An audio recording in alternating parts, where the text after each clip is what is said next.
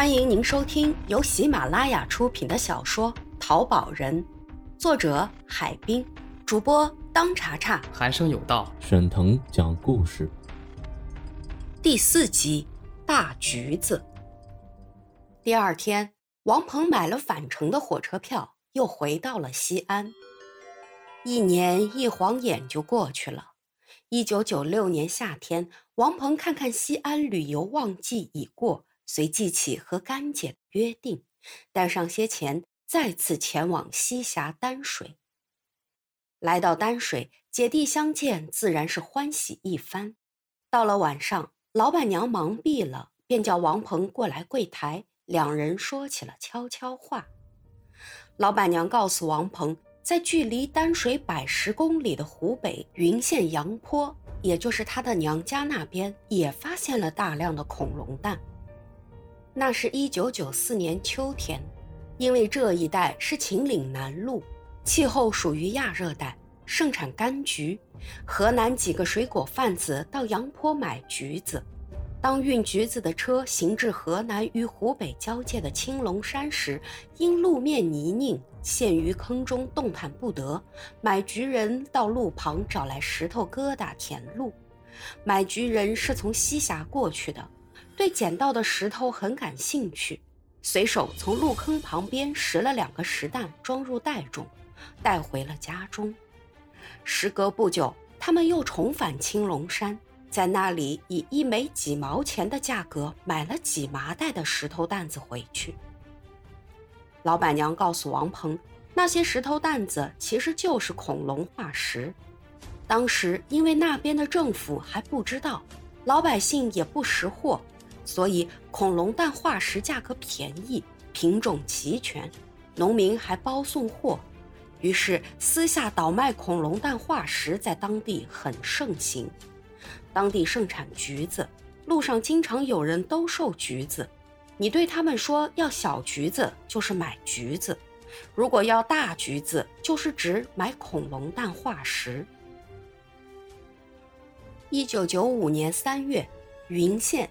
县云阳区邮电局职工无意间向云阳区原博物馆馆长提起当地农民在劳作时发现土蛋，土蛋像碗样大小。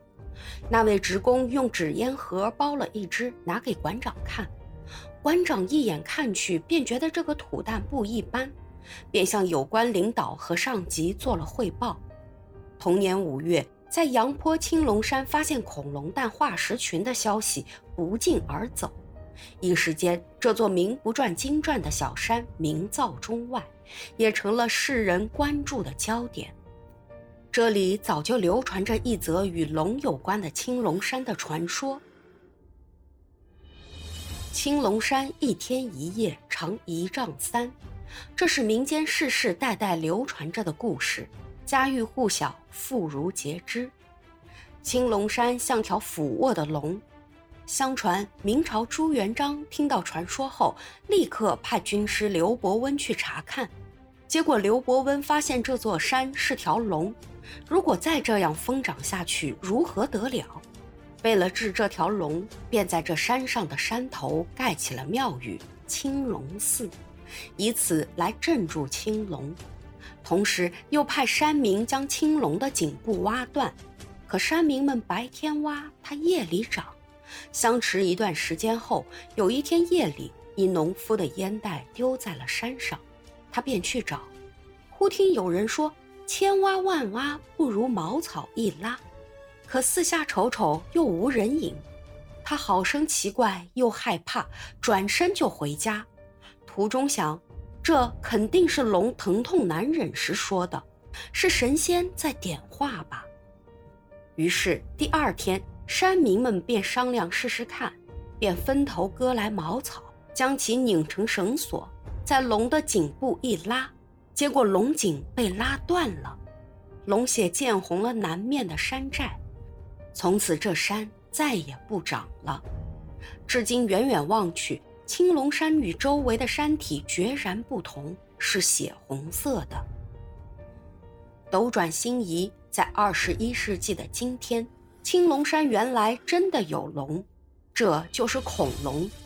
但有谁能想到，先辈们留下龙的传说，竟与今日恐龙蛋化石巧合为一体呢？王鹏问老板娘：“你那儿有的话，怎么才能弄出来呢？”老板娘告诉他，回娘家的时候见到有人去买，当地人有办法帮他们弄出去。第二天，王鹏按照甘姐指定的路线，先由西峡到云县。再由云县到阳坡，来到了青龙山下。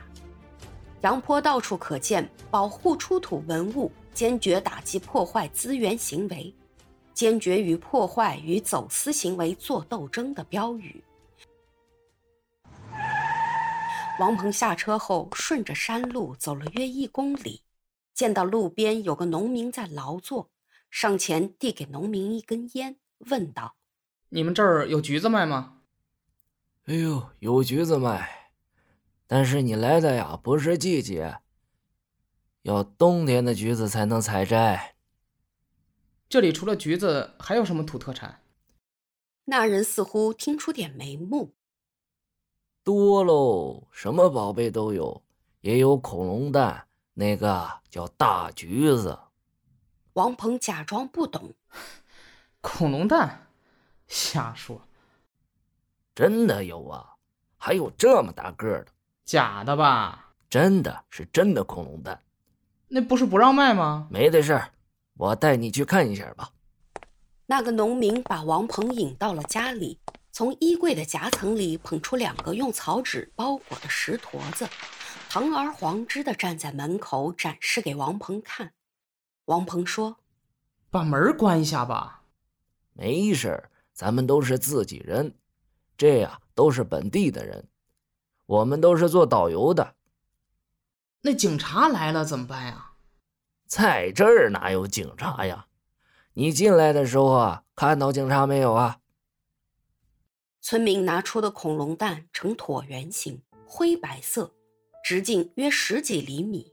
看到王鹏对恐龙蛋的真伪将信将疑，村民开始介绍起他手头的货物。怎么判断这是真的恐龙蛋呢？主要是从这个壳上判断，它是因为这个火山爆发高温啊，进去的岩浆把这个蛋给撑起来了。如果不是高温，不是火山爆发呀，蛋挤压的时候就会扁。喏，你看，这个蛋呢就是挤压的，你可以用手指去掐一下这个蛋壳，哎，可以发现这个蛋壳是特别的硬。除了蛋壳的硬度，这位导游还告诉王鹏，蛋壳上出现的不规则裂纹也是真假恐龙蛋的重要区别。为了进一步证明是真的恐龙蛋，他用钥匙在蛋壳破处戳了几下，一股刺激性气味立即冒了出来。他说：“这样的臭鸡蛋味儿，证明蛋是真的。”说到恐龙蛋如何挖出来的。农民非常得意，他说：“这些年上面管得紧，不能开山挖取，只有经验丰富的人才能挖得到。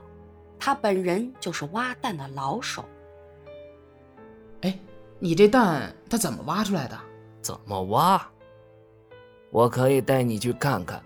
我们这儿刨地呀，全都给挖了。你就这一个吗？嗯，我挖了一窝。里边啊有十一二个都让我卖掉了，就剩这一两个了。一窝十几个，松的话就可以一窝端起来；如果太紧端不起啊，它就形成一个整体了。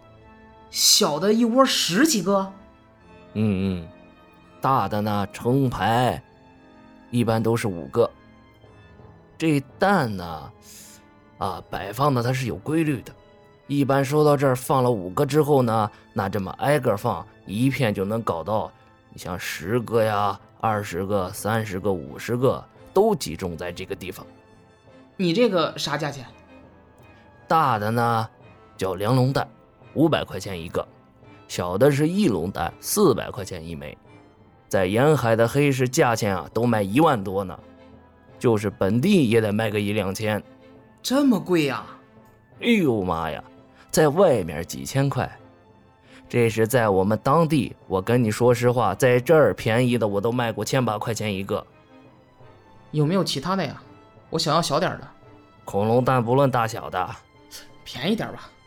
小的我跟你说吧，这小的啊，它特别的少。王鹏以价格太高为由退了出来，他想看看还有没有其他人卖。顺着小路前行，山坡上爆破盗挖恐龙蛋形成的坑洞依旧清晰可见，在一些田间地头还能看到一些恐龙蛋化石的残片。据路边的村民介绍，被挖掘倒卖出去的恐龙蛋化石至少可以装十卡车，数量高达六七千枚。